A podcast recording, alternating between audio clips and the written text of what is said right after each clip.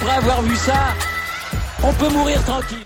Bonjour à toutes et à tous et bienvenue dans ce podcast pour discuter un petit peu du Tour de France et de ses deux premières étapes et surtout de cette deuxième étape qui a été un feu d'artifice avec une victoire française, celle de Victor Lafay.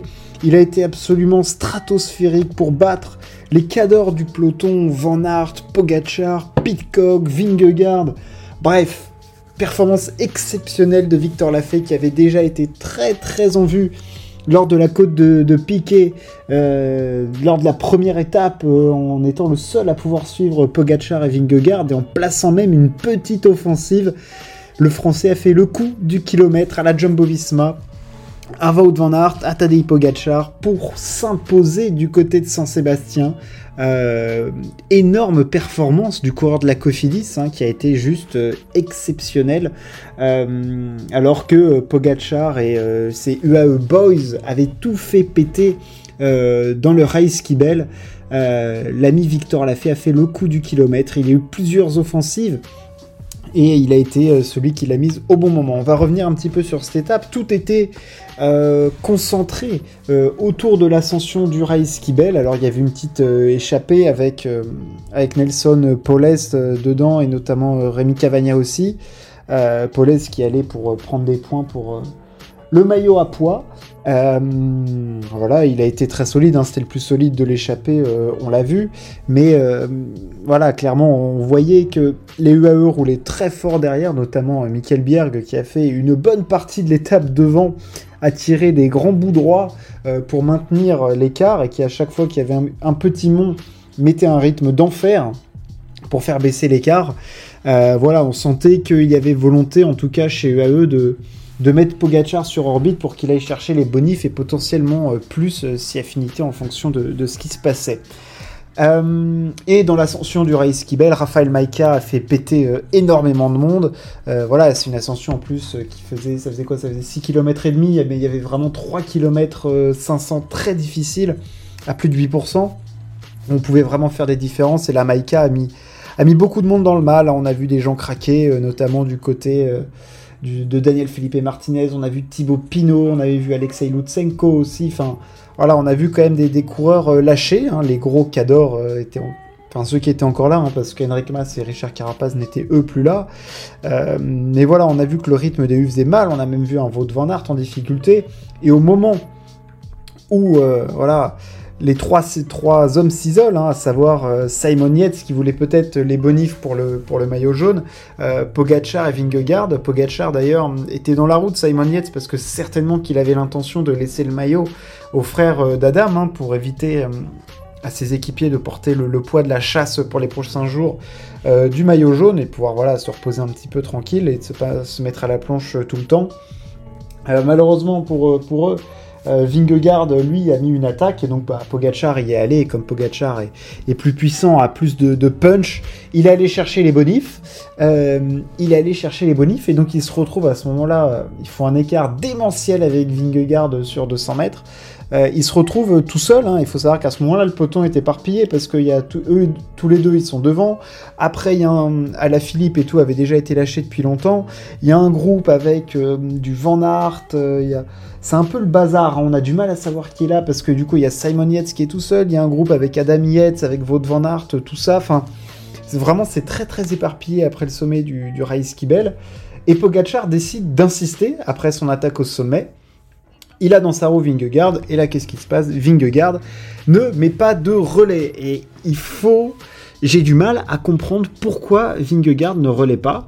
Euh, faut savoir que, ok, il a moins de punch que Pogachar, et on l'a vu à chaque fois euh, qu'il y a des arrivées en petit comité. Pogachar, il a quand même un jump de folie. Enfin, je veux dire, on le voit hein, sur des sprints en petit comité d'hommes forts. En général, les gens qui restent pour le battre, c'est du Van Der Poel ou du Van Aert. Sinon, il ne perd pas.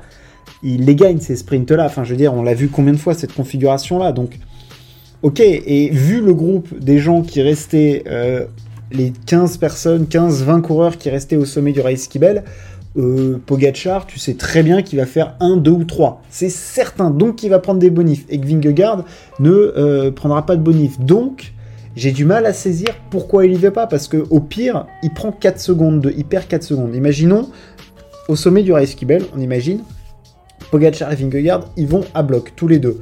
Bon, Pogacar va gagner l'étape, ils vont faire 1-2, Vingegaard va perdre 4 secondes. Là, en attendant le peloton, il remet Pogacar en jeu, et heureusement que Victor l'a fait, va nous gagner l'étape, parce que sinon Pogacar, il peut faire 2 et il peut perdre 6 secondes. Ah, je veux dire, je, je, comprends pas le, raisonnement qu'a Vingegaard à ce moment-là, à tout calculer comme ça et tout.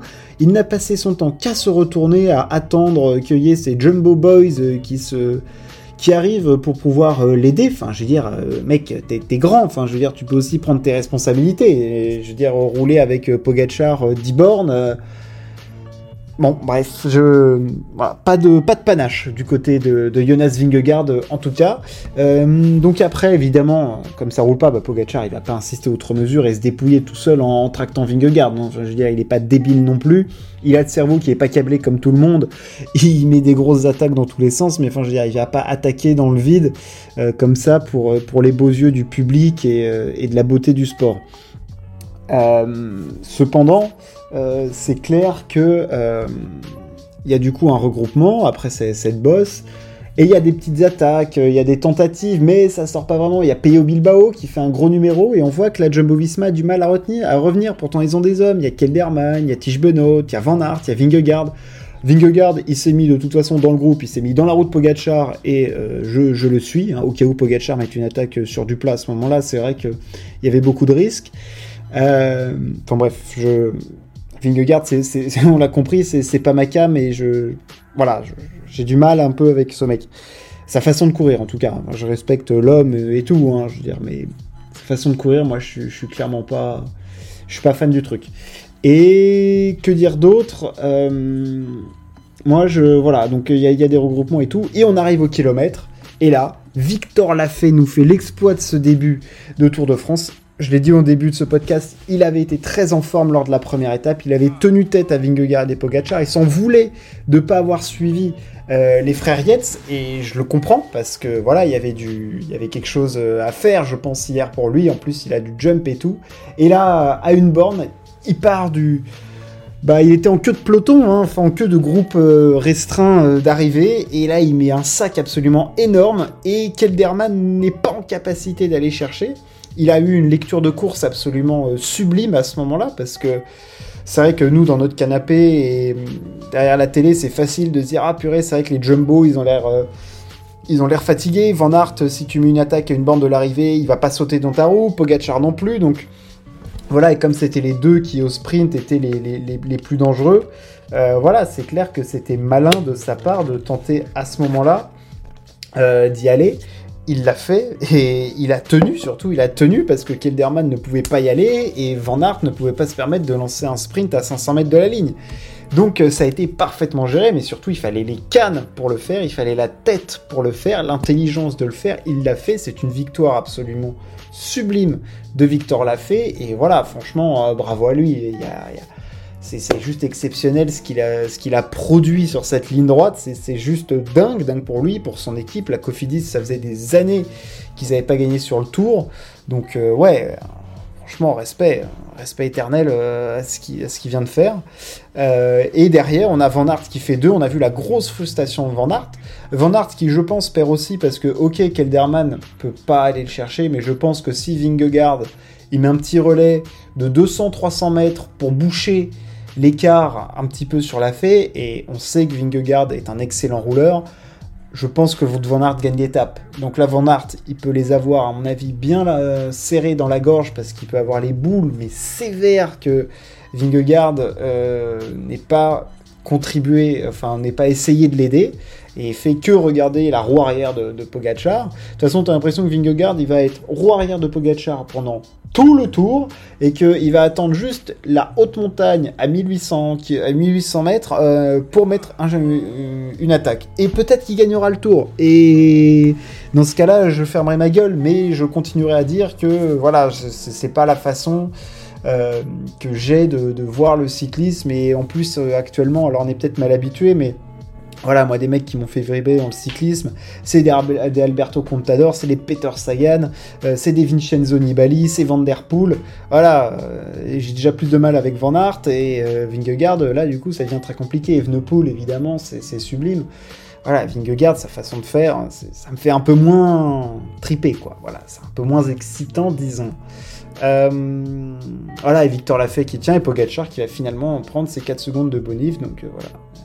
Il aurait, ils auraient, si ils font 1 et 2 Vingegaard Pogachar, imaginons hein, Vingegaard relais Pogachar, ils font 1 et 2, c'est pareil que Pogachar fait 3. Au final, ils n'ont pas gagné l'étape et ils perdent du temps. Donc là, Jumbo Visma, euh, tout, ils ont tout gagné sur l'étape. Alors franchement, ça me réjouit grandement parce que je me dis que c'est bien fait pour eux. parce que euh, voilà, il n'y a pas. Moi, je me dis qu'il n'y a pas. Voilà, ils, ont calculé, ils ont perdu. Euh, voilà, tant pis, tant pis pour eux. Voilà, ce Tour de France est déjà parti depuis deux étapes. On a vu que bah, Pogachar euh, il était pas là pour, euh, pour enfiler des perles, il s'est testé, il a mis des attaques, il va continuer à attaquer, c'est son tempérament, c'est comme ça qu'il fonctionne. Je pense qu'il s'arrêtera jamais. Euh, et, voilà, pour la suite, ça a été énorme. Là, il va y avoir deux petites étapes d'accalmie, et puis après, on ira du côté de, de Pau et la Reims. Voilà, demain ça va être encore, il y aura quand même des petites, petites montées pas, pas, pas méga sympathiques.